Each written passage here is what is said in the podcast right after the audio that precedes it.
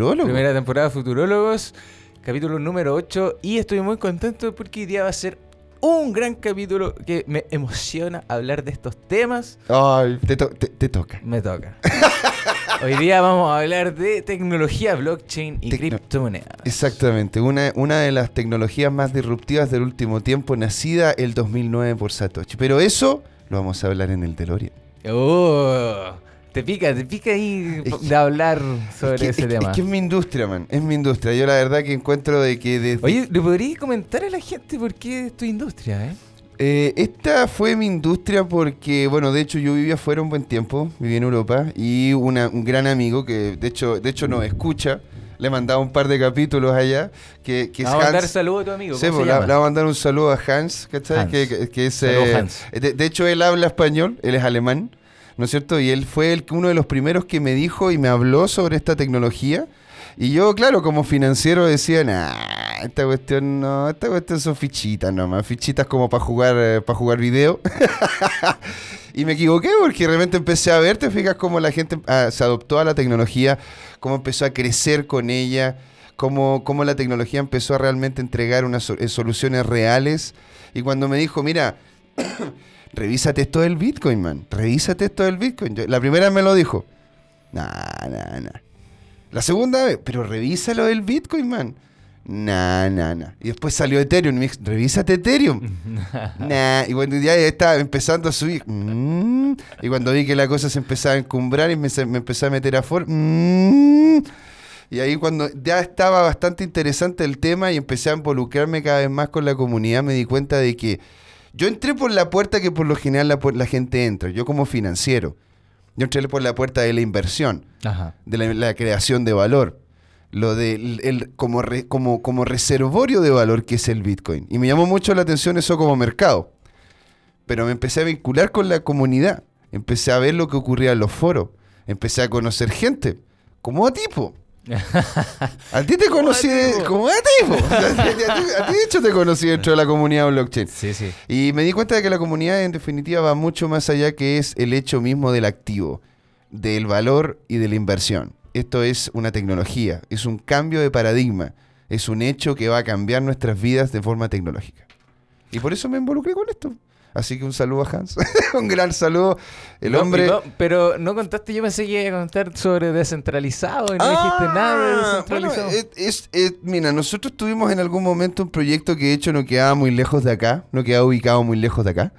Y en este proyecto este, nosotros tuvimos varias bajadas que tenían que ver con la utilización de estas nuevas tecnologías blockchain tuvimos un proyecto muy bonito que se llama, que, de hecho todavía la página está arriba, pero tuvimos... Primero, ¿qué es descentralizado? Para que la gente pueda entrar en contexto. Descentralizado es un podcast que partió entre dos, dos, tres, cuatro amigos, te fijas, que nos juntábamos por lo general los días viernes después de un asado a conversar sobre esto que es el blockchain. A filosofar de blockchain. Claro, partió siendo como una... Bien duro igual. Es, eh, tenía lo suyo, sí. Empezó, te fijas, como una dinámica más de conversatorio, tipo foro, porque bueno, estaba ahí, estaba ahí Gino, que era, que era, que era periodista también, que trabajaba anteriormente con nosotros. Estaba, estaba Leo Salgado, que también le mando un gran saludo ahí a Leo Salgado, que ahora está trabajando en varias cosas bien interesantes dentro del blockchain, él como programador don Claudio García, que es el que inició la radio, inició, ¿cómo se llama? el, podcast como tal. De hecho, él fue el que compró el primer micrófono. Se gastó 80 lucas, las colacas encima de la mesa. Y dijo, ya, vamos a hacer esta cosa. Esta cosa, que se llama podcast y actualmente ya son uno de los podcasts más longevos a nivel de, de blockchain. Es claro, o sea, no fuimos los primeros, pero eso no significa que no tengamos una gran chapita en el, en el pecho que en realidad nos hace muy felices. Y le agradezco a toda la comunidad, si nos está escuchando alguien de la comunidad de Descentralizado, eh, que somos el podcast que ha sido el más longevo. Y, y de hecho tenemos ahora un segundo aire que estamos colocándole mucho, mucho interés de que pueda salir bien a través de dinámicas de entrevista, a través de participaciones en eventos. Así que los que gusten se pueden meter a www.dddedo, c de casa, t de tetera, 2.cl. DCT2.cl. También como se llama en Facebook y en Twitter. Pero esto es futurólogos, hombre. Pero está bien, tranquilo. Esto es futurólogo y la verdad que, este es un gran proyecto que tengo aquí con don Cristóbal Vial, así que estoy muy contento también por futurólogo. Se, une, se une lo que es futurólogos con descentralizado, porque justamente el tema de hoy toca hablar de tecnología blockchain, criptomonedas y el futuro de las empresas descentralizadas también. Exactamente. Eso vamos a hablar hoy día. De hecho, lo vamos a tener con un gran. Eh, mira, me gustaría que, que nos vayamos preparando entonces para DeLorean, Pato. Y mientras eh, preparamos DeLorean, a ver si compartes el capítulo de, hoy con tu gente en Descentralizados. Ah, lo voy a compartir, de hecho, Por favor, amigo mío. Voy a, voy, a, voy, a pegar, voy a subirlo aquí a... Entonces, vamos Patricio, cuando quiera nomás, vamos a empezar ya, de ahora ya, con DeLorean Emprendedor.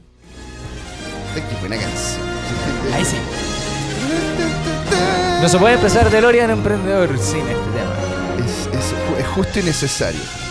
Vamos a hablar sobre la historia del blockchain debido a que para conocer lo que vamos a hablar ya directamente con nuestro invitado Jorge Gatica, don Jorge Gatica, un gerente y académico quien va hasta acá en el estudio ya y se va a preparar, lo vamos a tener en el segundo bloque.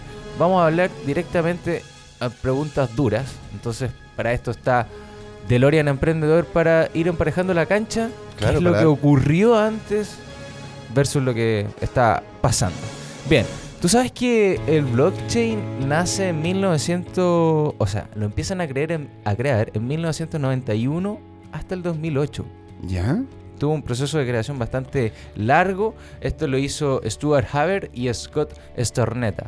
Trabajan en la primera blockchain Em, en una cadena de bloques protegida criptográficamente. Claro, estos fueron los, los, que le llamamos con mucho cariño los, viejos pelados, ¿no es cierto? Así es. Porque en realidad con, ellos fueron los que inicialmente encontraron de que en parte eh, ciertas instituciones estaban involucrándose demasiado cerca con el mundo del dato. Y es importante resguardar el dato. Y tenemos eh, que blockchain eh, ya empieza a, tener relevancia, el nombre como tal, porque en el 2008, 2008 eh, aparece una persona o aparece un grupo, porque nadie sabe quién, quién es. Oh my God. Y, y se autodenomina como Satoshi Nakamoto. Satoshi Nakamoto. Satoshi Nakamoto hizo mm, la primera aplicación de la tecnología de registro digital dando origen en el 2009 al famoso Bitcoin. El famoso Bitcoin, que de hecho fue la primera blockchain. Así es. De hecho, eso fue, ese, el Bitcoin fue la primera blockchain y como era de código abierto salieron otras iteraciones. ¿Te fijas? Pero hay que no dar cuenta que fue la primera blockchain. Así es, es la primera. La primera, bueno, desde aquí entonces, 2009, estamos 2019, ya son 10 años de evolución de la tecnología. God damn José Miguel. ¿10 años ya? Sí, 10 años desde Estas caras no el son en vano. white paper. Estas caras no son en vano. 10 años desde que el white paper eh, de Bitcoin fue lanzado, que es un informe en donde se dice eh, qué es lo que quiere hacer esta moneda. ¿ya? Que nace como una aplicación dentro de esta blockchain, eh, que es una criptomoneda que intenta mejorar la confianza digital y eh, dándole énfasis al aspecto de descentralizado, de, la descentralización. ¿Y esto qué, quiere decir? Quiere decir que, en teoría, nadie tendría el control. Nadie tendría el control de porque, nada. porque todos lo tendríamos. Así es. ¿Te fijas? Cuando, cuando todos tienen el control, definitivamente nadie lo tiene. Entonces, en el 2008 al 2013, eh, se habla de la fase número uno, ¿ya? Que mm, cuenta de blockchain 1.0. Aquí emerge el Bitcoin.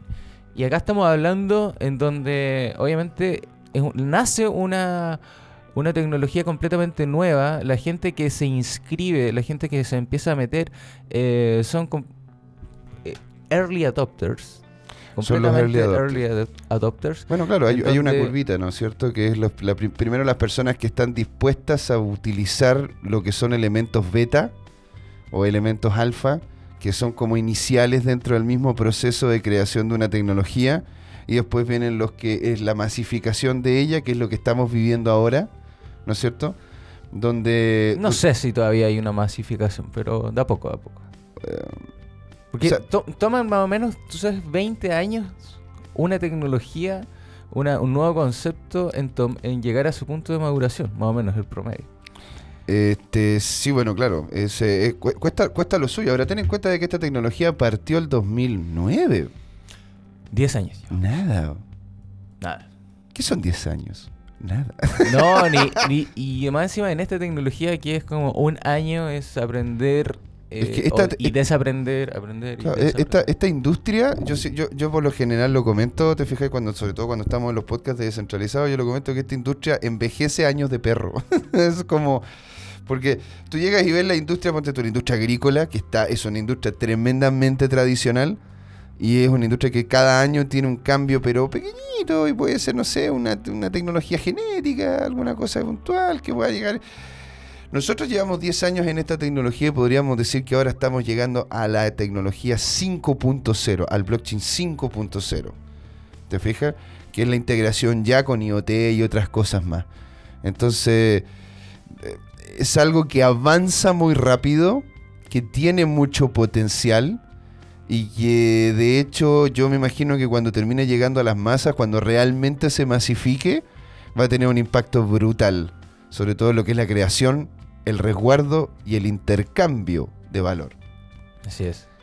Oye, eh, bueno, vamos a seguir acá en la fase número 2. Ya, la primera fase, como te decía, se llama la blockchain 1.0, en donde conocemos lo que es Bitcoin, eh, en donde se conoce como un sistema electrónico de punto a punto, peer-to-peer. ¿Ya? ¿Qué quiere decir eso? Em, que nosotros eh, intentamos no, o, intenta no tener intermediarios entre una persona y otra. Claro. O desde un punto a otro. Em, ¿Qué es lo que ocurre en este momento? O sea, si es que, si es que yo te envío a ti dinero, te lo envío desde mi cuenta corriente, desde mi banco. Claro. Y mi banco, o sea, en realidad en este momento que son los bancos, son simplemente intermediarios. son intermediarios y son más que nada grandes data centers, ¿no es cierto? Que en definitiva tienen ciertos elementos de eh, ciertas herramientas financieras que te pueden ofrecer. Esos son los bancos en este momento. Quiero hablar en este punto, el 2008, bueno, 2009, cuando nace Bitcoin, eh, Satoshi, Nakamoto, Satoshi Nakamoto crea el bloque Génesis. Es importante hablar de eso.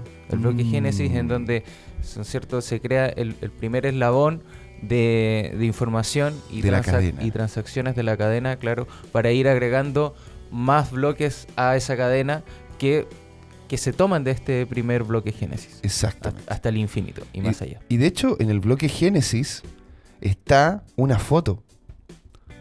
Eso, eso mucha gente no lo sabe, pero está la foto del New York Times, cuando justamente aparece el bailout que le hicieron en Estados Unidos a los bancos por las mismas, por, por, por de hecho mal uso del riesgo de parte de los mismos bancos. O sea, los mismos bancos se, intentaron justamente hacer modificaciones, intentaron hacer movimientos con los cuales no fueron los correctos, y por eso mismo el Estado tuvo que ir y justamente hacerle el bailout, salvar esos bancos. Sí, bueno, eso es importante, yo lo iba a decir, no lo dije. Oh eh, Sorry, perdón, perdón si no, lo ibas a decir. no, no, está bien, lo iba a decir al principio y ya no lo, ya no lo iba a decir. Ah, ok, ok, ok. Entonces, muy bien que lo hayas dicho y que claramente Bitcoin y esta tecnología nace también de desde oler la crisis que iba a suceder. Sí.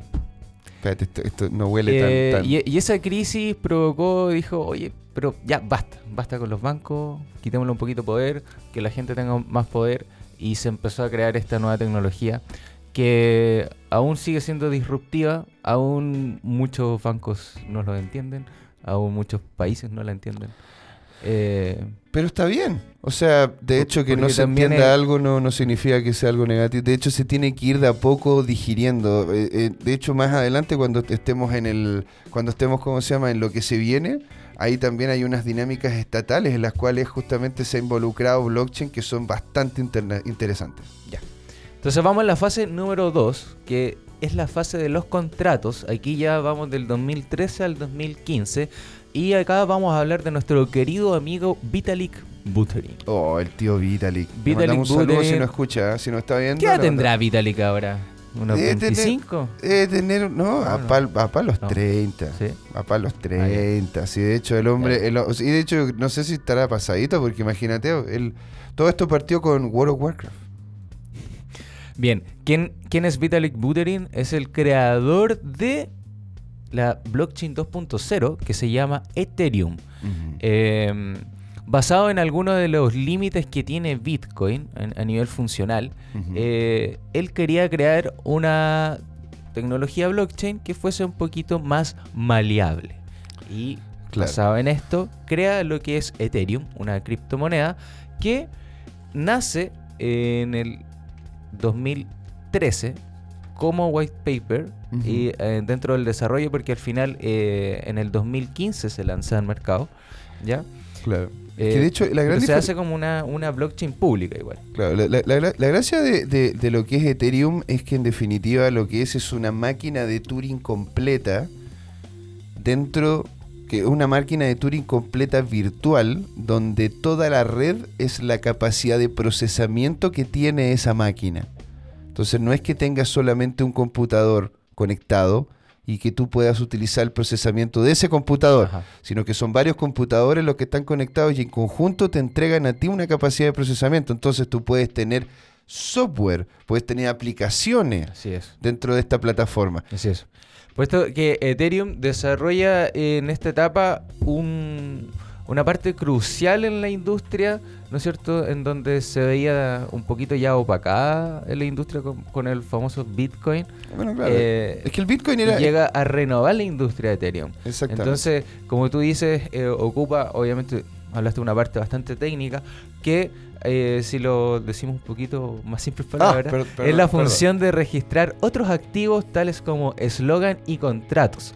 Aquí estamos hablando de los famosos contratos inteligentes que, que, mueve esta plataforma que pasa de ser una, cripto, una criptomoneda, como lo dijiste, a una plataforma para desarrollar aplicaciones descentralizadas. Exactamente. Eh, DApps se les llama. Eso. Bueno, la capacidad de, respaldos de contratos inteligentes que tiene Ethereum aumentó la popularidad de, esta misma, haciendo que también costara bastante como criptomoneda. y se desarrollara un ecosistema dentro de la misma, generando em, programadores, ¿no es cierto? Exactamente. Mm, desarrolladores que están involucrados en en agrandar este mundo. y de, hecho. Y, de hecho lo que ocurre, te fijas, es que esta moneda, Ethereum, no es que el Vitalik nunca la pensó para que se transara, sino que en definitiva la utilizan como gas. Oye, Sebastián Villanueva me está hablando, está mandando saludos. Saludos a ah, Sebastián. Saludillos. Eh, dice que Vitalik tiene 25 años. ¿Tiene 25 años? Es un nene. Estás equivocado, ¿no? Yo pensé que era más cercano a los 30, como, como el tipo el tipo lo había hecho, te fijas, a través de World of Warcraft. El problema era inicial de World of Warcraft. Yo pensé que el tipo tenía un poquito más cercana a mi edad. Ver, tenía como 19 años cuando empezó. Tiene, harto menos. ¡No! Bueno, acepta que eres un viejo. Acepta bueno, con las palabras. Yo estoy orgulloso de mis canas. Estoy orgulloso de mis canas. Así que es lo que es. Y, y, si él a los 25 ahora lo hizo, bueno, ya. Si, pudiese, si te estamos diciendo que eres viejo, ¿cómo se sentirá las otras personas? Aparte de que ahí ya nos metemos a otro mundo. Ah. ¿Qué es ser viejo a estas alturas cuando ya puedes vivir el doble de lo que vivías hace 20 años atrás? Para que veas.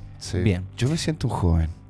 De corazón. Hay que sentirse joven hasta los 60, por lo menos. No, hay que sentirse joven toda la vida. La edad, es, un número, la biología es otra cosa. Sí. Así que hay que darle nomás. Toda la razón. Ya. La evolución de blockchain, estamos hablando ahora en la fase número 3. ¿ya? Y acá nos metemos con todo. Eh, en el 2018 hablamos de lo que se está creando, las nuevas criptomonedas que buscan, ¿no es cierto?, mejorar la seguridad y también la escalabilidad de, las, de, estas monedas, ¿ya? Que eh, hablamos, por ejemplo, de Neo, que es una blockchain descentralizada que, que nació en China, ¿sabes? Eh, y también ha sido apoyada por el magnate Jack Ma. Así es. eh, quien es el creador de Alibaba. Alibaba. Alibaba, AliExpress. Tenemos otras monedas también que han nacido basado en, esta optimización, eh, pero también ah, esta sufre algunos problemas de escalabilidad, pero es increíble y se llama IOTA. Ya. Y está optimizada para el, Internet de las cosas. Se espera que IOTA obviamente se empiece a utilizar ya eh, cuando esté el 5G más desarrollado. Eh, que fue un tema, un tema que hablamos ya en otro programa de Futurologo. Programa anterior. Exacto. Programa, número 7. Bien. Eh, y algunas otras monedas que nacen y también van generando ecosistemas, como por ejemplo Zcash, eh, Dash, que también son denominadas como altcoins que, de privacidad, ¿cierto? que toman mm, más o menos el modelo de cómo funcionan las Bitcoin, el Ethereum, y van generando nuevas monedas. O sea, es que más, que nuevas monedas, generan nuevas soluciones tecnológicas basadas en la tecnología inicial. Ajá. ¿Se entiende? Entonces, Dashcoin eh, está, tiene, tiene, está tratando justamente de generar un un caché mucho mayor, el, Litecoin con, su Lightning Network que está tratando de, fijas, de, desarrollar de mejor manera la lo que es la, las transacciones. Hay, una Oye, Sebastián me dice eh, que Vitalik nació el 31 de enero de 1994. 1994. Es, es, es un millennial. Es un millennial. Es un millennial. vamos a hablar también de esta evolución del el Hyperledger. Eh, Hyperledger. Hyperledger, que nace en el 2015, es un, se, llama Proyecto Umbrella. Eh, tras Umbrella la Corporation? Tras la, yo creo. Como Umbrella Corporation. Eh, de código abierto tras la fundación Linux. ya, eh, actúa como desarrollador colaborativo de repartos de registros distribuidos.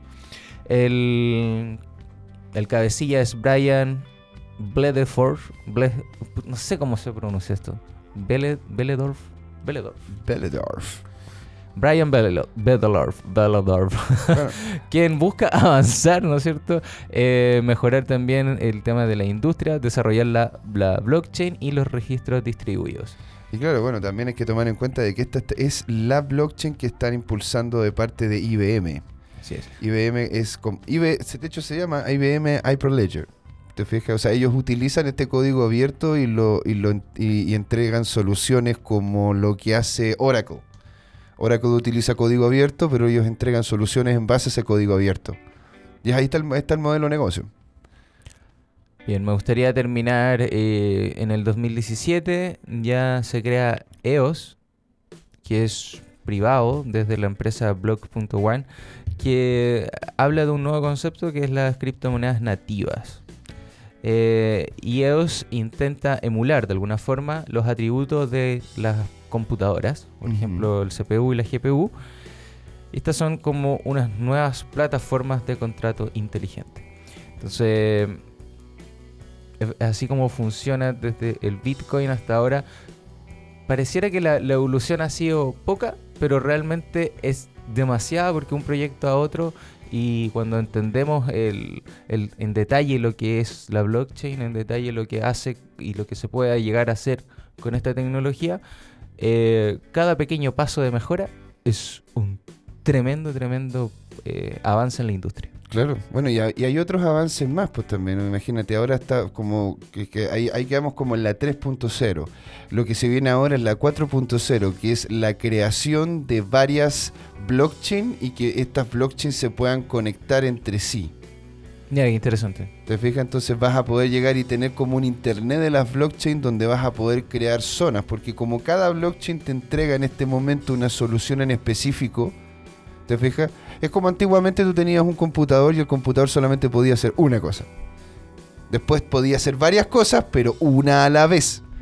Tú no podías tener, no sé, pues, abierto el, Word y al mismo tiempo tener abierto el, Excel. No, no, tenías que abrir el Word, tenías que cerrar el Word para abrir el Excel. ¿Te fijas? Y cada vez hemos ido avanzando al punto tal donde cada una de las soluciones las podemos tener por separado y en específico. Y podemos tenerlas al mismo tiempo. ¿Te fijas? Y es lo que de hecho están haciendo los chicos de Tendermint. Bueno, ahí podemos hablar de la ley de Moore en otra ocasión. Claro.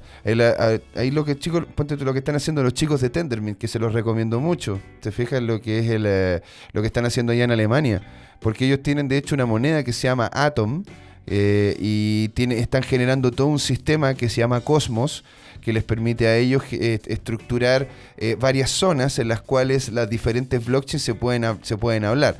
Es decir, tú puedes tener una dinámica de, tú puedes tener un computador virtual con Ethereum puedes llegar y tener un Bitcoin, puedes tener el pago en Bitcoin, puedes tener otro tipo de altcoin, ¿no es cierto?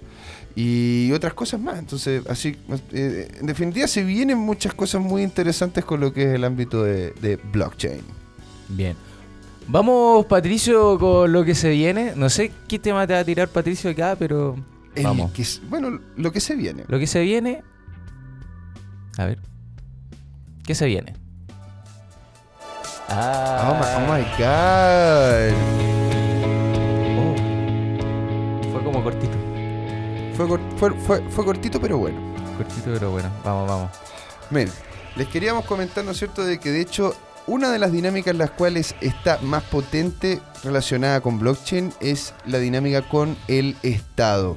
Porque son los estados los que andan buscando que se eliminen los intermediarios de parte de ya sea la banca, ya sea ellos mismos, ¿no es cierto? Y generar lo que son las dinámicas necesarias para que esto continúe, ¿no es cierto? Y lo podemos ver, y podemos verlo esto justamente acá, de que con la idea, con la idea, el jefe de Economía Futuro, de Economía del Futuro, el Ministerio de Economía revela que la misión de preparar a Chile para que se inserte de forma exitosa la cuarta revolución industrial, que es lo que hablamos con blockchain.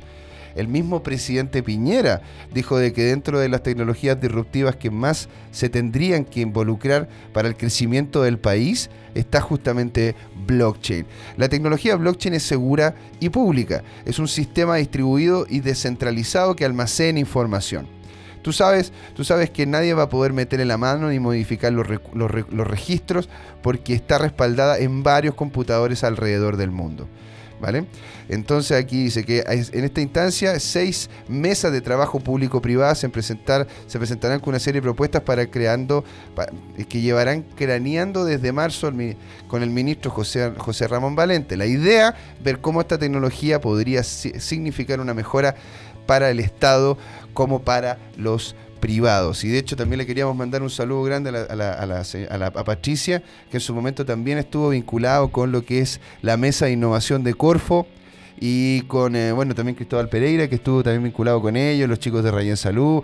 Todos ellos estuvieron empujando cuáles van a ser o cuáles son las posibles soluciones que se tendrían encima de la mesa para que esto pudiese funcionar. Podría ser incluso, míralo, esto, y esto es justamente cosas que sí se vienen, que sí se vienen. Podríamos tener lo que es la, eh, la receta digital, entonces a ti te entregan una receta y esa receta no es que te la entreguen de manera física, sino que te la entregan de forma digital. Y como está en blockchain, no tiene ningún tipo de implicancia, no, no, tiene, no, hay un tercero que pueda entrar a hacerle cambio a esa receta. ¿Te fijas? No necesita con PIN para poder, para poder validar esa receta dentro del, dentro del mismo, dentro del mismo ecosistema de salud tú puedes llegar y tener tu registro online y en blockchain asegurado y encriptado de parte de toda la red de, de, de, hecho que también lo hace Ryan Salud, que es gran parte de lo que son los... Eh, los eh, consultorios y hospitales de la red pública nacional, ¿te fijas? Y son cosas que se vienen muy, muy potentes, que lo que hablamos el otro día, te fijas también con Cristóbal, que es el concepto del financiamiento las nuevas formas de financiamiento, donde no necesariamente tienes que tener una estructura que te vaya a entregar eh, un financiamiento eh, y que tenga la que te genere algún tipo de presión a ti porque, porque tienes que hacer el pago en lo que es moneda tradicional, lo puedes pagar en criptomoneda. Te fijas, hay gente que está creando wallet en la cual se pueden hacer depósitos, en la cual tú puedes llegar y hacer donaciones. ¿Por qué no podés llegar y saber exactamente hasta dónde va a llegar el peso que tú donaste? a esta fundación puntualmente. Así es. ¿Te fijas? Transparencia total. Vamos a ver en algún tiempo más si es que se logra implementar por sobre todo lo que es una blockchain descentralizada y no centralizada. Exacto. Y estamos hablando de que, a ver, imagínense de que el mundo Forex tiene, tiene un valor promedio, un, valor general de cerca de, unos, de unos 3 a 4 trillones de dólares. El Bitcoin y todo lo que es la economía blockchain está, está justamente de a poco llegando justo a, lo que es un mercado, un mercado no digamos, no, no digamos un mercado solidificado, pero sí es un mercado que es, que es prudente hacer, prudente verlo como agente de cambio. O sea, cuando, cuando, Rusia atacó, cuando Rusia se metió en Crimea, el Bitcoin se disparó. ¿Por qué? Porque la, porque la gente de hecho está involucrada, porque la gente quiere justamente tener un espacio en el cual poder tener eh, eh, su seguro de plata. O sea, de hecho, tengo aquí la, capitalización, bursátil del Bitcoin oh del 24 de julio y era de 180 billones de dólares. 180 billones de dólares. Y eso que ahora va subiendo. Sí, por supuesto. Va, subiendo, porque imagínense que hace unos 7, 8 meses estabas 3.500 y algo dólares y ahora, ahora está a 12.000 o cercana a 12.000. Sí, bueno, bajó hasta cerca de los 10.000 ahora. Ah, está Pero bueno, también se debe a todos estos rumores y cosas que, que se están hablando de la, de la nueva moneda que va a salir con Facebook, que es Libra, y que le están haciendo bastantes trabas también eh, antes de que salga al mercado, así que eso también ha, hecho que...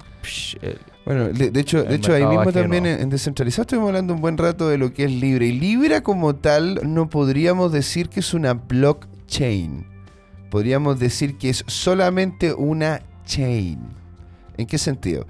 De que Libra no tienes bloques dado que los nodos, los participantes de la red, son todos conocidos. Claro. Es decir, yo, yo puedo llegar y dejarte entrar a mi casa a ti, Cristóbal, porque yo te, te conozco. Entonces, tú, entra a mi casa, si que querís, ¿cachai? No, tomate un café.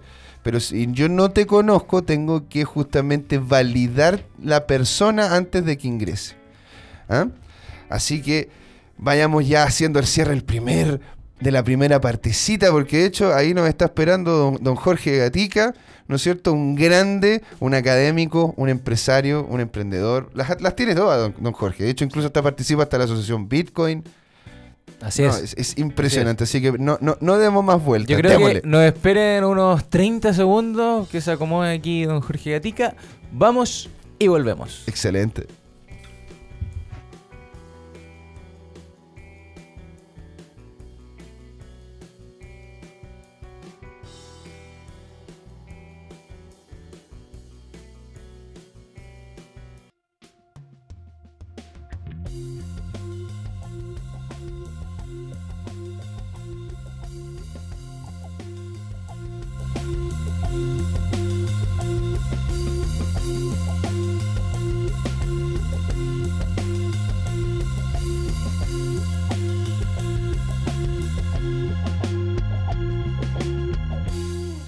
Somos lo que tu emprendimiento necesita. Un shot de motivación. En Radio Lab Chile, la radio de los emprendedores. Bien, ya, ya estamos al aire, estamos aquí en Futurologos. Estamos de vuelta. Estamos de vuelta. No sé cuánto nos demoramos, cerca de 30 segundos. Y ya estamos de vuelta con la pausa más corta de la historia. Acá en Radio Lab Chile, la radio de los emprendedores y el crecimiento personal. Sigue las redes sociales de Radio Lab Chile, arroba Radio Lab Chile, tanto en Facebook como en Instagram. Eh, sigue todos los capítulos que puedas ver, porque ya, ya más de, llevamos más de 500 capítulos o 700 capítulos contando con todos los otros programas que han habido. Ah, ok, yo decía, wow, ¿dónde, dónde, dónde está no, no, ese Futurólogo ya ha, colaborado con ocho capítulos, eso es bastante, así que estoy muy contento de lo que ha ocurrido acá. Y ahora sí, vamos a pasar este segundo bloque, vamos a conversar con don Jorge Gatica. Bienvenido, don Jorge, quien es gerente académico también de la de Universidad San Sebastián. Eh, de otras universidades y también es Business Development Manager, desarrollo de negocios en Neuronet, eh, trabaja en Marine Bio y en otras empresas también que está involucrado. ¿Cómo está don Jorge Gatica? Si, nos ponemos a hablar del currículum del caballero, nos pasamos todo el... Sí, nos pasamos... Tenemos mucho que conversar, la idea es que ahora podamos, eh, obviamente, enfocarnos en lo que son las criptomonedas y la tecnología blockchain y principalmente en lo que serían las empresas a futuro eh, tomando una blockchain descentralizada. Bueno, gracias por la invitación. Antes que todo, gracias por su cariño y respeto, en parte inmerecido porque el tema de blockchain y criptotecnologías para mí es un hobby. Yo, yo no me dedico a esto a pesar de que he invertido algo de tiempo y un poquito de dinero en meterme. En particular hice unos cursos y estoy haciendo unos en Coursera sobre fundamentos de blockchain y desarrollo de aplicaciones descentralizadas, ¿ya? Donde uno se mete en Ethereum en particular, ¿ya? A desarrollar. Eh, lo quería probarlo, ¿ok? Pero, pero aparte de eso, eh, mi quehacer es lejano a lo que es Bitcoin y criptotecnologías, ¿ya? Eh, sin embargo, igual estuve estudiando blockchain porque eh, observo que es una tecnología que está madurando aceleradamente y que lo que es interesante va a tener aplicaciones de todas maneras. Mm. Y cuando se liberen, esas aplicaciones van a hacer una diferencia revolucionaria frente a lo que hay. Mm. ¿ya? Y la clave en esto, eh, quiero abrir y motivar con un caso de estudio que, que es importante es dual. Las Naciones Unidas ven a blockchain como una forma de que cada persona en el planeta tenga una manera sencilla de comprobar que él es quien dice que es. Mm. De manera tal que, eh, yendo a un caso muy, muy cercano, ¿no es cierto? Un inmigrante venezolano hoy día que está a las puertas de, de Chile, por ejemplo, en Tacna o en Arica, o, o en el paso fronterizo Chacayuta, eh, hoy día depende de que algún funcionario le timbre un papel. Claro. ¿Ya? O un documento que, que dé fe de que él es quien dice ser. Claro. Es la institucionalidad la que te entrega la identidad. Claro. O que te la valida más que te la entrega, te valida la identidad. A Naciones Unidas le encantaría tener un sistema digital en el cual con alguna probable medida de biometría uno pudiera generar una identificación comprobable en cualquier parte del mundo. Claro, Eso es interesante. Y lo segundo que es interesante a la luz de experiencias fallidas en naciones, en sociedades, es lo más importante después de tu identidad. ¿Quién eres? ¿Qué es lo que tienes? Y en particular, ¿dónde está tu hogar? ¿Cuál es tu hogar? ¿Y qué demuestra que tú eres propietario de dónde estás? Mm. Tu departamento, tu casa, tu parcelita, lo que fuere tu esquina donde, donde vas a poner tu cama. Y el asunto es que hay sociedades en las cuales han habido intervenciones mafiosas, en los cuales, por ejemplo, alguien toma el poder, típicamente un régimen eh, autoritario o dictatorial, eh, como pasado en algunos países, y los bienes raíces empiezan a ser registrados a nombre de los amigos del que tiene el poder. Sí, claro. Y tú después no tienes forma de comprobar, porque ha pasado, eh, me pasó a, alguien que conocí en un viaje de turismo y que me dice, mire, yo eh, soy serbia, vivo en, em, en el Reino Unido y, y, la casa de mi familia, cuando tratamos de recuperarla después de que estuvimos fuera por la guerra y todo eso, vimos que en el libro del conservador de bienes raíces, donde estaba anotada nuestra registro de propiedad, esa hoja había desaparecido, la habían sacado. Así la habían rasgado del mismo libro. Así es simple. Y, con eso ya no, había opción de poder saber de quién era realmente la casa. Y, ya estaba ocupada por otras personas y esas personas tenían una propiedad de facto. Y se acabó. Y se acabó. Ahora, otro ejemplo de por qué el presidente Piñera probablemente está pensando en llevar el sistema de, eh, conservador de bienes raíces en Chile a lo digital y en particular con tecnología blockchain, es lo que pasó cuando en Chaitén explota el volcán. Mm. Bueno, fue desconocido en ese momento, pero hubo alguna operación, entre comillas, comando de, alguna agencia del gobierno, pueden haber sido carabineros probablemente, o, un grupo especial, o, investigaciones, o a lo mejor eh, militares. Y el asunto es que fueron a recuperar la caja fuerte del conservador. Porque es esa caja que ha quemada, destruida o enterrada, se iban los únicos respaldos físicos que decían que era yo dueño de esa esquina al lado del río, en la curva X, digamos. Con este deslinde, con este, estos metros ¿Te cuadrados. Sí, sí, claro. O sea, te fijas lo precario de ese tema y Pero qué locura, esa historia. O sea, ¿Entendés? No, hay forma de poder saberlo si es que no existe ese papel. El papelito. El papelito. El, papelito es, es, es, el tema, es el talón de Aquiles de la sociedad chilena. Mm. Mira, el talón de Aquiles de muchas sociedades también. Definitivamente. bueno, pero, lo, que pasó en, en, Irán, o lo que, perdón, en Irán, en, eh, eh, sí, en Irán creo que fue, ¿no? Que cuando que, hubo todo este problema con el Estado Islámico, no, no fue en Irán, fue en Irak, perdón. En Irak, sí, sí. Donde se hubo, hubo también una quema importante de papeles y, y, lo, y, la gente de ahí, de hecho, cuando quedó, quiso ser refugiada por otros países, bueno, ¿y dónde están tus papeles? Me los quemaron. ¿Qué soy yo entonces? Qué terrible, man. Eso es. Tal cual. Tal cual. Entonces, mira, llegamos a dos cosas esenciales entonces. Primero es tu identidad y segundo tu propiedad. Claro. Y de ahí en adelante surgen una serie de otras aplicaciones. Mm. Claro, porque que en realidad desde la base misma de la identidad y la propiedad es donde parte todo lo que es el concepto de sociedad.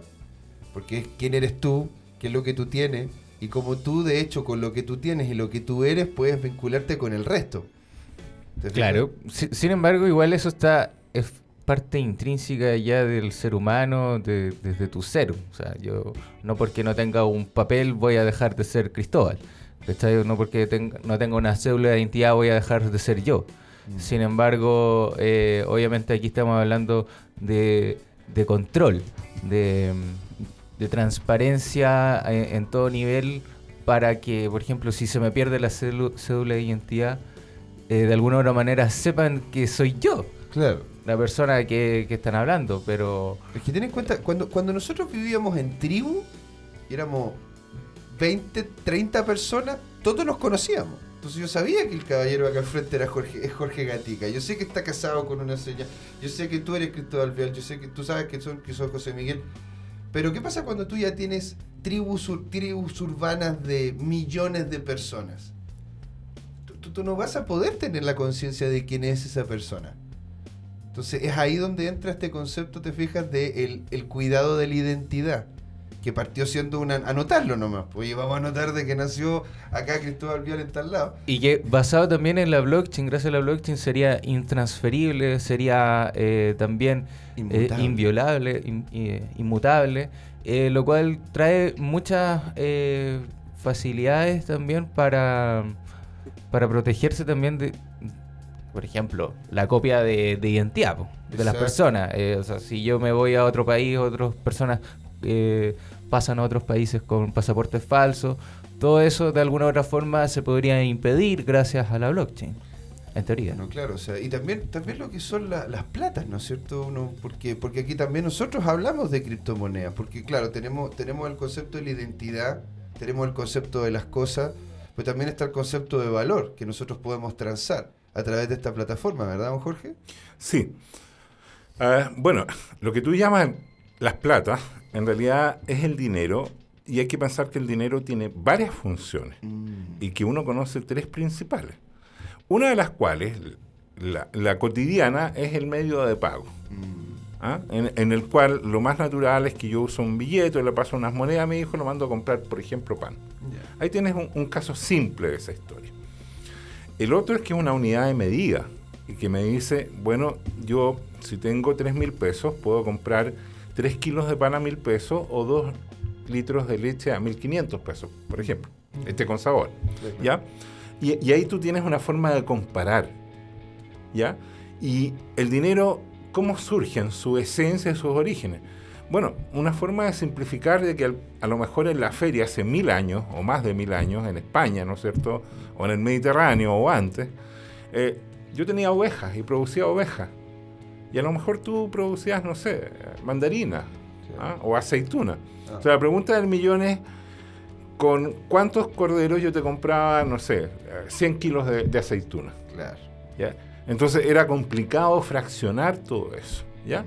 Y ahí surge entonces el dinero como una forma de medir esos elementos. Y la tercera dimensión que tú los basaste mientras conversaban antes con Cristóbal es el tema de reserva de valor. ¿Ya? Entonces, claro, el asunto es el siguiente. Por ejemplo, yo quiero comprar un auto a fin de año y empiezo a ahorrar. ¿Ya? Entonces, de lo que se trata es que donde estoy ahorrando sea tal que después de una cierta cantidad de periodos yo pueda comprar un bien. En este caso, el auto que estamos viendo, un, auto nuevo, o puede ser cualquier otro elemento. Y lo que yo quiero es que mi ahorro no se pierda. Entonces, ¿qué es lo que ha ocurrido? Si uno mira las décadas anteriores, por ejemplo en los 70 y 80, que cuando yo era eh, infante le ayudaba a mis papás en los negocios, Chile, como toda Latinoamérica, estuvo enfermo de eh, políticos aficionados, diría yo, o algunos muy profesionales que sabían lo que hacían, y que lo que ante tener contenta a la población se dedicaban a que el Banco Central imprimiera billetes y generaban una falsa sensación de riqueza. Y eso provoca un fenómeno inflacionario. Exacto. ¿Ya? Y eso hace que la moneda nacional pierda su valor. Cuando tú empiezas a emitir y abunda algo, eso pierde su valor. Y eso hacía que si uno eh, ahorraba algo y no tenía un mecanismo para protegerlo, tú tenías pérdida de valor. Y llegabas con una tremenda cantidad de billetes a fin de año y no podías comprar ni la cuarta parte del auto que habías pensado hacer. ¿Ya? Porque las inflaciones estaban desatadas. Yo en mi Twitter publiqué una animación, que la pueden encontrar de YouTube, de la inflación en Latinoamérica desde 1960 hasta hoy día. Y es impresionante ver cómo todos los países en algún momento tuvieron unas escapadas de 50, 100, en el caso de Chile en 1973, 500% de inflación le ponían ficha a la impresora y vamos dando a los billetes y claro. Y eso tenía un impacto cotidiano. Por ejemplo, mis papás tenían un emporio, entonces uno todas las semanas tenía que remarcar los precios. Entonces, por ejemplo, la leche condensada, el tarrito de leche condensada, que estaba a dos mil pesos, la próxima semana podía estar a tres mil o, tres mil quinientos o cuatro mil pesos. Ah. ¿Ya? Porque en el año era 500% lo que subía. ¿Te fijas? Aquí estamos hablando de algo eh, que habla de la economía pura tal como la conocemos, eh, el capitalismo eh, con todas sus aristas, que incluyendo incluimos la inflación dentro de eso, y hace este esta nueva forma de, de, poder obtener financiamiento a través de la deuda, en donde las empresas se van generando una rueda de deuda también para poder operar y, es una rueda sin fin en donde eh, también sacan plata desde, desde un punto de vista bastante... Eh, no sé si es como ético la palabra, pero lo sacan, ¿no es cierto?, desde el, banco, que es la plata de todos, desde los intereses que va generando el banco a través de, de esa de ese trabajo del dinero mismo para, para ir, ¿no es cierto?, cubriendo sus necesidades. ¿ya? Y esto va, va provocando que al final cuenta la deuda es imparable eh, para pagar sus mismas operaciones. Ya eh, en algunos casos lo vemos que está ocurriendo con las grandes, grandes compañías, por ejemplo como Google, Amazon o otras, Microsoft, que para mantener el valor de sus acciones eh, ¿no es cierto? Agarran la deuda, de la deuda que tienen, y compran sus acciones, hacen recompra de acciones para mantener, ¿no es cierto?, el, valor de la misma y así generan más deuda, pero después vuelven a comprar acciones y, es una, una, rueda sin fin. La gracia que yo veo acá de, de y, y, que se esté metiendo de in situ en lo que es el mercado financiero, que el blockchain eh, haya atacado desde desde la primera vez lo que es el dinero, eh, genera un cambio total en el paradigma de cómo vemos eh, el, panorama actual de la economía y, nos basamos en lo que es el, mercado, tanto en, lo que es la demanda como la oferta, y basado en eso es la generación de valor que, tiene un mercado.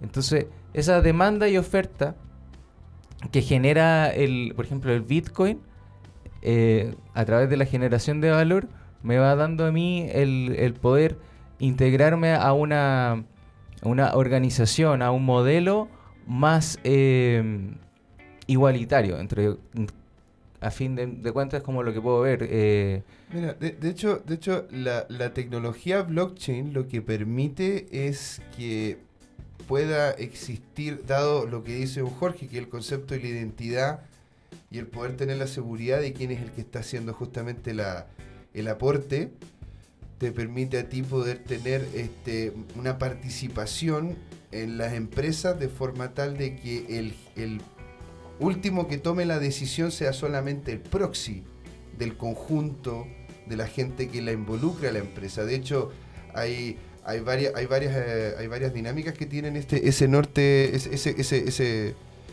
eso como norte, que en definitiva es poder llegar y entregarle acá al, al proxy, al presidente o al gerente o al que sea, ¿no es cierto?, lineamientos claros de parte de la base, que somos todos los que somos dueños de la empresa.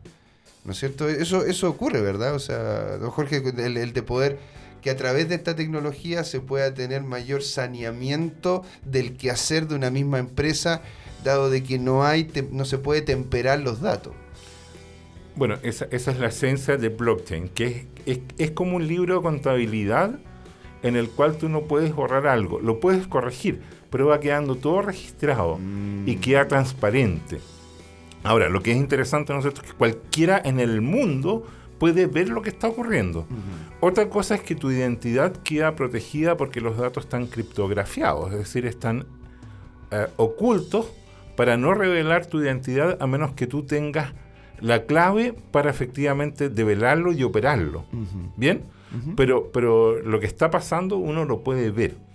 Entonces eso es muy interesante para un tipo de gobierno, mm. que es el gobierno digital. Y lo interesante de eso es que tenemos un caso bien concreto, Estonia. Estonia. Estonia a finales de los 90 hackearon los sistemas gubernamentales y quedaron realmente muy expuestos. Con, y, con la hojita de Adán ahí nomás. claro. Entonces ahí hubo un compromiso de la autoridad máxima y la sociedad. Y hoy en día tú en toda interacción de un ciudadano estonio, con el Estado se puede hacer absolutamente virtual con una sola excepción. ¿Cuándo te piden ir a estar presente físicamente? Cuando te vas a casar. Ah, bueno, claro. Eso, es, bastante prudente. es lo único que no se puede hacer virtual. Pero piensa, toda esta cultura latinoamericana, española que tenemos de ir con el papelito timbrado ante notario, el certificado de que tú eres tú, ¿ah? y que apareció un, Bueno, eso fue reemplazado en Estonia por sistemas digitales. Es más, los estonios hoy día te venden por más o menos 10 mil dólares el que tú puedas ser ciudadano estonio, digital. Y te puedes, eh, y a lo mejor te conviene en ciertas condiciones tributarias, y tú vives en ese país digital y empiezas a hacer negocio con esa identidad. O sea, si cobran tan caro, yo creo que deben haber algunos beneficios intrínsecos a comprar esa ciudadanía. Ahí también nos metemos en un punto súper interesante que es eh, decir, oye, eh, porque hay muchos que dicen, oye, no es necesario la tecnología de blockchain para esto. Porque ya con, la programación que se tiene actualmente, eh, como por ejemplo Estonia, no ocuparon tecnología de blockchain para hacerlo. Y sigue siendo igual de segura. Eh, sin embargo, lo que se apela, creo yo, es la descentralización total y la transparencia total. Que de alguna otra manera, eh, si yo tengo el control... Mira, por pura cultura general, yo estuve googleando eh, las presentaciones de un ministro de, Estonia. Y, efectivamente algunos de los sistemas son legacy, como dices tú, pero los nuevos están pensados para subirse a blockchain. De hecho, sí. Sí. o, sea, yo, yo sospecho que ya hay sistemas que están subidos a blockchain. De hecho, sí, lo que es el concepto ponte tú, de la identidad ya lo tiene en gran parte pasado. De hecho, en, descentralizado entrevistamos al ministro de Tecnologías de Estonia. Sí. El tipo, sí, el tipo estuvo acá en Chile. Él, eh, él es él es un, cabro joven, no sé, debe tener unos treinta y tantos años, ¿no es cierto? Y está vinculado con lo que es la industria. Ahora es joven. Ahora es joven. Muy, joven. Ahora, es, un bebé. cuando te conviene, cuando te conviene. Claro, claro. Vítale que es un bebé de pecho. El, chico de 30 es joven. bueno, y él estaba diciendo que de hecho, como dice muy bien usted, don Jorge, que los sistemas son legacy, pero están pensados para que en algún punto se haga la transición a que todos sean blockchain. Sí. De tal forma de que pase lo que no pasó en, Irak, lo que, que pase lo que no pasó en, en Chaitén, ¿no es cierto? De que si es que un computador o una, o una, una, una caja fuerte simplemente se muere, se, se quema, todo se, todo, se, todo se va. Porque de hecho esa es la gracia que tiene el blockchain también, la resiliencia. Exacto. Ahora, mira, ah, no sé si ustedes tienen alguna pregunta específica para mí, pero yo traje algunos mensajes que... Ah, pero por favor, dele nomás. Mira, eh, a mí me interesan los casos de uso, las aplicaciones que la sociedad chilena y el Estado chileno piensen en cómo ocuparlo. Ya dije dos. Uno es el registro civil e identificación y el otro es conservador de bienes raíces. O sea, tu identidad y tu propiedad. Entiendo. Siguiente punto, para Chile es vital el comercio internacional. ¿Ya? Entonces, ahí blockchain ya está ocurriendo hace rato, en que entre comillas blockchain está siendo ocupado para hacer trazabilidad del comercio internacional. Las grandes empresas, ¿no es cierto?, de logística, de supply chain, como se llama la cadena de suministro, tienen sistemas o están implementando sistemas blockchain para que si, por ejemplo, tú eres un chinito y fabricas robots y yo te compro robots, o puede ser soya, es lo mismo. Tú embarcas uno o más containers, los certificas de que fueron embarcados y se rastrean por toda la red y yo puedo tener trazabilidad, incluso como tú mencionabas con Internet de las Cosas, que me asegura, por ejemplo, que si tiene que estar refrigerado, durante todo el trayecto está refrigerado. Si se rompe esa cadena de frío y, por ejemplo, son vacunas y se echan a perder, eso me da una protección a mí sobre la calidad que estoy recibiendo. Mm. Y a ti, chinito, como fabricante o asiático, o cualquier parte del mundo, pero estamos usando algo que es común hoy día. Se, subentiende, se subentiende. Sí. Tienes la garantía de que si ese container llega en condiciones bien establecidas, que no se rompió la cadena de frío, que nadie rompió el candado, que no sé qué, que no sé cuánto, y pasa la aduana al paraíso, entonces mi banco está establecido en un contrato inteligente que se llama Smart Contract, gira automáticamente el pago de ese, porque quedó a disposición esa mercadería para mí en mi agente de aduana.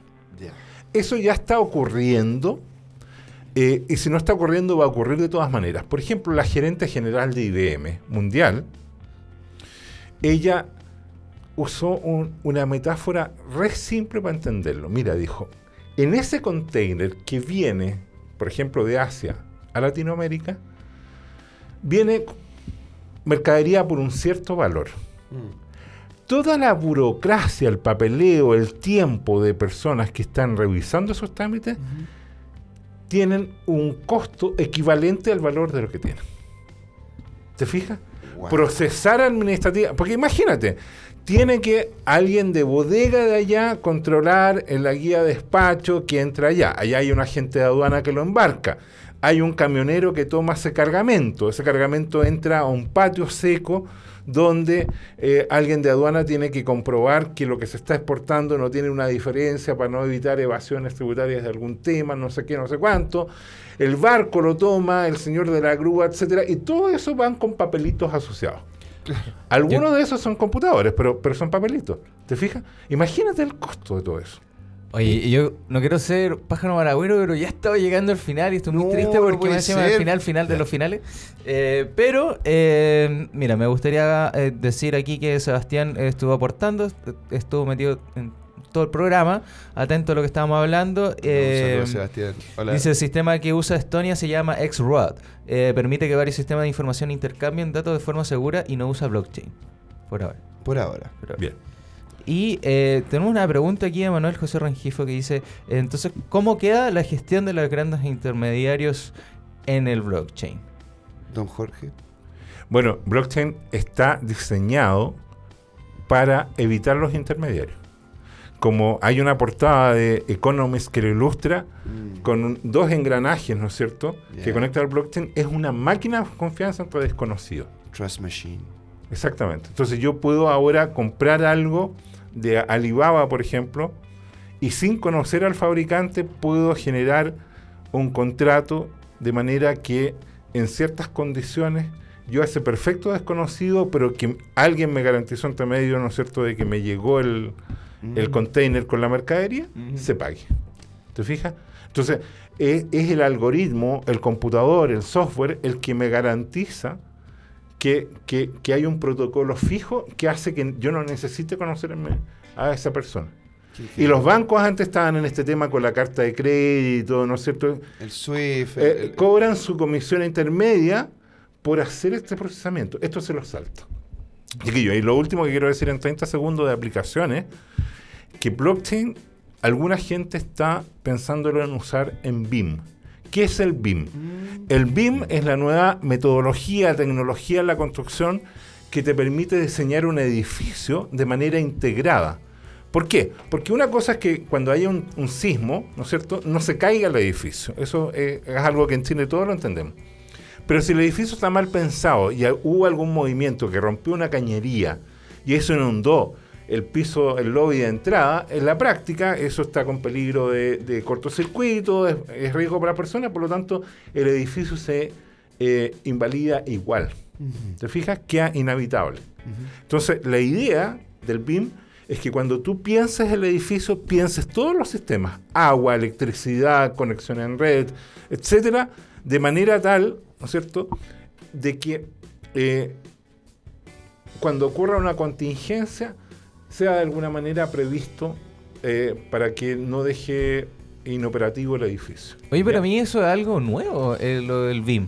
Aquí dice Sebastián que en Medium ya hay varios artículos que se pueden encontrar para eso. De, hecho, de hecho, ¿cómo se llama? Hay eh, New Smart Cities que lo está llevando Alejandra Labarca, está el Dani Lobos, hay varias personas que de hecho conocemos en conjunto, el mismo Adolfo Hanning que estuvo, ¿cómo se llama? Con, eh, con estos chicos, el, el, Dani... Que estuvo acá también. Estuvo acá también. Eh, él, hay, hay una dinámica con BIM que es muy, muy interesante, porque de hecho se permitiría poder hacer esto de forma integral. Así que Vamos haciendo el cierre. Oiga, don Jorge, la verdad que la, verdad que ha estado muy muy interesante. Le agradecemos mucho por haber estado aquí, don Cristóbal. Sí, muchísimas gracias, don Jorge Gatica, académico, gerente, eh, entusiasta también del blockchain. Así que muchísimas gracias por estar acá. Gracias a ustedes y un saludo al Laboratorio de Construcción Digital de la Cámara Chilena de la Construcción, que es donde yo he estado eh, de alguna manera aprendiendo estos conceptos y en particular lo del blockchain BIM lo aprendí de Alejandra Labarca. Ah, tomamos contacto y, ella efectivamente está eh, trabajando en proyectos e incluso tiene alguna idea educacional al respecto. Exacto. Así que consideren invitarla. Maravilla. Muy bien. Para la siguiente temporada. siguiente temporada. Bien chicos, ya vamos despidiéndonos entonces de Futurólogos, un paso adelante, si llegamos al fin de la primera temporada y pronto ya la segunda temporada, así que eh, eso, amigo mío. Quiero agradecer la oportunidad, quiero agradecer a Radio Lab y sobre todo agradecer a Cristóbal Vial que me ha dado justamente este espacio, que me invitó a ser parte de esto y que me ha permitido estar con gente tan interesante como don Jorge acá, como el mismo Adolfo, como gente, te fijas, de, de, de Kinet hay, hay varias personas a las cuales yo, de hecho, en este momento estoy manteniendo una, una, una, conversación y cercanía justamente gracias a este espacio que usted me entregó, señor. Así que le agradezco. No, no hay de qué. Yo feliz aquí de compartir el espacio contigo, José Miguel. Así que, chicos, ya nos estamos despidiendo. Un abrazo a todos. Sigan en la sintonía de Radio Lab Chile. Los queremos. Chau, chau, chau, Pato. chau. chau.